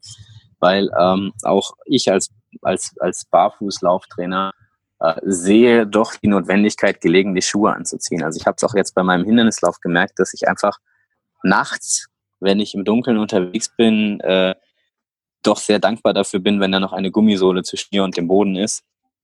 Weil du nicht halt unbedingt. ein gewisser Schutz. Ja. ja, du siehst einfach nicht, wo du hintrittst. Und klar ist die Wahrnehmung der Füße äh, sehr, sehr viel besser, als wir ihnen das zutrauen. Und es ist auch nicht schlimm, wenn man mal eine Glasscherbe trifft, man nicht gerade sich damit irgendwie brutal die Fußsohle aufschneidet, solange man mit der Hornhaut da drauf läuft, bin ich auch schon über Glas, ohne dass da was passiert. Ähm, ich würde jetzt niemandem empfehlen, einfach auf Glasscherben drauf zu springen. Es, es, ist mir schon passiert, dass ich irgendwie durch die Stadt gelaufen bin in Hamburg und äh, nach einem Seminar einfach, um so ein bisschen den Kopf freizukriegen, barfuß gelaufen bin und dann habe ich nur so gehört, wie diese Glasscherbe unter meinen Füßen knirscht. Und so dieses hm. Gefühl, diese, du, du, du, du kennst dieses Gefühl, wenn du dieses Glas knirschen hast und du denkst dir nur so, ah, shit, und ich habe halt wirklich so diesen Schreck gekriegt, so scheiße, jetzt ist das passiert, vor dem du die ganze Zeit Angst hattest. Du bist voll in eine Glasscherbe reingedappt und du hast es noch so richtig zertreten unter den Füßen. Du bist mhm. richtig reingedappt mit vollem Gewicht. Hab mir meine Fotola angeguckt und nicht mal einen kleinen Kratzer gehabt und dachte so krass. Und dann habe ich das so irgendwann nochmal in Frankfurt bin ich einfach mal so über so ein paar Glasscherben drüber gedappt. Ähm, das kannst du auch irgendwie auf meinem Instagram-Account habe ich das Video hochgeladen, wie ich einfach mal so über so eine so, so Glasscherben drüber dappe und festgestellt, es passiert halt einfach nichts. Weil dadurch, dass du spürst, dass da was Spitzes unterm Fuß ist, entlastet der Fuß automatisch diese Stelle und du weichst halt aus. Und die Propriozeption mhm. in den Füßen funktioniert halt unfassbar viel schneller, als wenn du irgendwie, äh, wenn du nicht gerade im vollen Rennen auf den Nagel drauf rennst, dann passiert da eigentlich nichts. Und das, der Nagel geht aber auch durch die Schuhsohle meistens durch. Ja. Ähm, wenn du es dann merkst, dann ist es schon zu spät. Aber ja, äh, wie gesagt, das, laufen mit einem S3-Schuh, ja. ja. Ja. Einfach wenn du, äh, sag ich, wenn du jetzt irgendwie eine Wand hochspringen musst oder an einem Seil entlang kletterst, das zieht halt einfach an den Füßen. Das ist unangenehm. Und da, äh, mhm. gerade bei den Hindernisläufen, ist es doch immer schön, wenn man irgendwie einen Schuh hat, ähm, der einem da noch einen minimalen Schutz bietet und irgendwie so eine Kompromiss zwischen Zehenfreiheit, dass, du, dass der vorne schön breit ist. Da muss man sich natürlich erstmal dran gewöhnen. Aber dass du eben diese, diesen Platz für deine Zehen hast, dass der große Zeh auch arbeiten dass du eine relativ dünne Sohle hast, dass du keine Sprengung hast, dass die Achillessehne arbeiten kann, dass der Fuß also möglichst viel von seinem Bewegungsspielraum gewährt bekommt, aber trotzdem einen minimalen Schutz geboten bekommt. Beziehungsweise einen maximalen Schutz für das, was der Schuh eben äh, bieten kann. Und mhm. da äh, hatte ich bis kurz vor dem Wettkampf tatsächlich das Problem, dass ich nichts gefunden habe, was mir breit genug ist. Und dann habe ich einen kleinen Online-Shop entdeckt, der äh, tatsächlich die Schuhe danach verkauft, dass du sie vorne auch die, die, die Querlänge, die Breite deines Fußes ausmessen kannst und dir äh, dann danach Modelle anzeigt, die tatsächlich breit genug sind für deinen Fuß. Und da bin ich auf ein Modell der Marke Freed gestoßen. Und äh, mit dem bin ich tatsächlich jetzt äh, ohne Probleme von diesen elf Runden ganze acht Runden gelaufen. Die anderen drei bin ich komplett barfuß gelaufen. Okay. Und, ist das eine äh, Laufschuhmarke oder? Das ist eine Laufschuhmarke ist tatsächlich. Das ist eine kleine, äh, kleine englische Marke. Ähm, und äh, die sind, also das war jetzt so tatsächlich das, das breiteste, was ich finden konnte. Und äh, die sind im Prinzip vorne so breit wie die Five Fingers, nur dass sie die Zehentrennung nicht haben. Es gibt mhm. von denen auch Modelle, die irgendwie diese Zehentrennung oder einen C, den großen C abgetrennt haben, aber gibt eben Studien, die auch belegen, dass wenn die kleinen Zehen voneinander separiert werden, dass es zu einer eingeschränkten Wahrnehmung des Fußes führt. Weil eben diese drei kleinen Zehen eine motorische Einheit sind und dadurch, dass sie äh, verbunden sind, äh, dir äh, sehr viel Information darüber geben, wie der Boden beschaffen ist und wie dein Stand im Prinzip gerade ist. Und wenn du die trennst, nimmst du dir diese Wahrnehmung ein Stück weit. Interessant. Und, ja. Ich ja, ich habe mich da viel mit auseinandergesetzt. ja, merkt man. Das ist gut. Ja, und wie gesagt, also da habe ich dann tatsächlich wirklich eine Woche vorher noch, ich habe noch bei dem Shop angerufen, könnt ihr mir die noch rechtzeitig schicken? Ich muss die ausprobieren. habe die dann äh, einmal getestet, bevor ich sie mit nach Australien genommen habe. Und äh, habe dann das gemacht, was man eigentlich nicht machen sollte. Ich bin mit einem fast nagelneuen Schuh in den Wettkampf gegangen. Mhm. dann auch noch in den längsten Wettkampf, den ich äh, mir vorgenommen hatte. Aber äh, mein, meine Intuition hat mich in dem Fall äh, nicht getrügt und äh, der Schuh hat tatsächlich sehr, sehr gut gepasst und hat äh, war auch so, dass man ihn barfuß anziehen konnte. Ich hatte also keine Socke drin an und ähm, äh, ja, das Einzige, was ein bisschen doof ist an dem Schuh, ist, dass er eben nicht ganz so schnell trocknet wie andere Schuhe vielleicht. Aber es ist halt auch keiner, der für Hindernisläufe gebaut wurde. Ja. Sondern einfach ein Stink, also ist kein normaler Laufschuh, aber ein, einfach ein, ein Laufschuh eben. Ein ja. Laufschuh. Das heißt, am Ende des Tages kommt man auch als Barfuß-Coach nicht immer an Schuhen vorbei, gerade wenn ich irgendwie noch als Mitglied dieser Gesellschaft ernst genommen werde, äh, werden möchte und welche Präsentationen halten muss als wissenschaftlicher Mitarbeiter, dann greife ich doch gerne mal auf irgendwie ein paar Schuhe zurück. Hier kannst du nicht mit, mit kohlrabenschwarzen Füßen im Hörsaal stehen. Ne? An der Uni würde das nicht. fast noch gehen, aber da ich eben äh, auch manchmal vor äh, anderen Institutionen als der Uni vortragen muss. An der Uni würden die sagen, ach, der ist schon wieder, den kennen wir, den kennen wir. Ja, ach, das ist der, der Barfuß-Dude wieder. ist, an der Uni sind die da relativ äh, tiefenentspannt, glaube ich. Die kennen da ihre Freaks schon ganz gut. Aber wie gesagt, wenn du dann irgendwelche äh, Vorträge, Fortbildungen oder sonst wo halten musst, dann äh, bin ich froh, wenn ich die Barfuß-Debatte nicht führen muss, sondern mich über meinen äh, Themenschwerpunkt unterhalten kann. gut, gut. Das äh, wunderbar. Ja, ist, ähm, ich kann in meinem Job auch nicht wirklich barfuß spazieren gehen durch die Firma oder zum Kunden. Das geht irgendwie nicht. Schade eigentlich. Aber ja, ist es, ist einfach, es braucht, glaube ich, noch eine gewisse Zeit, bis sich das durchsetzt, dass man, äh, dass Füße ein Existenzrecht haben und ein Recht auf ja, Freiheit haben. Und wenn man, genau, wenn man ihnen diese Freiheit gewährt, dann sind sie auch gar nicht so eklig, wie wenn man sie den ganzen Tag in schwitzigen Schuhen hat, weil dann fangen sie nämlich an zu stinken und die Bakterien sich äh, im Schuh festzusetzen. Ja. Dann passieren allerhand eklige Sachen. Das stimmt wohl, ja. Das ähm, ist ein gutes, ein, auch ein gutes Schlusswort. Füße sind nicht eklig. Wir sitzen hier in der Ecke. Ja. Ah, kriegst du Besuch. Ja. gut, gut.